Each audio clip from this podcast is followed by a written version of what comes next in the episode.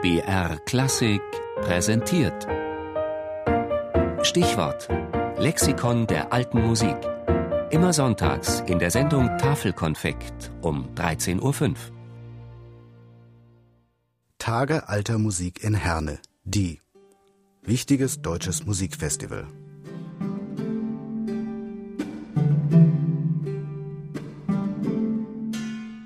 Auch wenn das Ruhrgebiet den Charme des Industrie- und Bergbauzeitalters allmählich hinter sich gelassen hat, sind doch überall noch die Spuren dieses kulturellen Erbes gegenwärtig.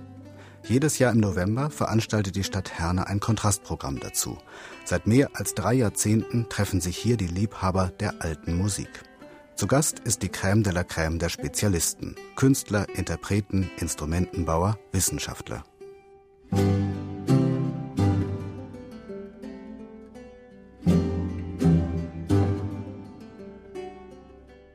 Seit 1980 ist der WDR als Veranstalter der Konzerte an den Tagen alter Musik beteiligt. Alle Konzerte werden mitgeschnitten und zum Teil live übertragen. Eine Musikinstrumentenmesse sowie ein Fachsymposium in Kooperation mit der Ruhr-Universität Bochum ergänzen das Musikprogramm.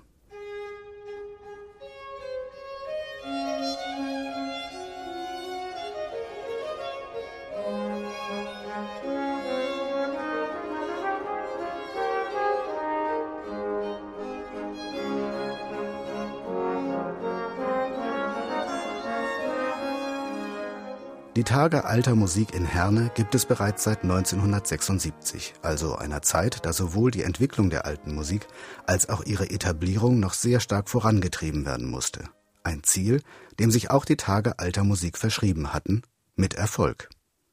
Die alte Musik ist heute akzeptiert und ein fester Bestandteil des Musiklebens. Seit 2004 ist Richard Lorber der künstlerische Leiter des Festivals. Es ist, sage ich mal, ein vielleicht entspannterer Umgang jetzt mit dem Genre. Der Umgang mit historischen Instrumenten ist natürlich geworden. Michael Schneider, der Leiter des Ensembles La Stagione, sagt zum Beispiel, das sind die Instrumente, mit denen wir aufgewachsen sind. Das sind keine musikkundlichen Experimentierfelder mehr, wo man äh, bangen muss, ob das auch gut klingt, ob die Intonation rein ist. Nein, die historische Aufführungspraxis und die Instrumente des 18. und 17. Jahrhunderts sind für viele Musiker eine ganz natürliche Angelegenheit und deswegen können sie auch damit entspannt umgehen und auch die Grenzen zu eigentlich fremden Genres ausloten.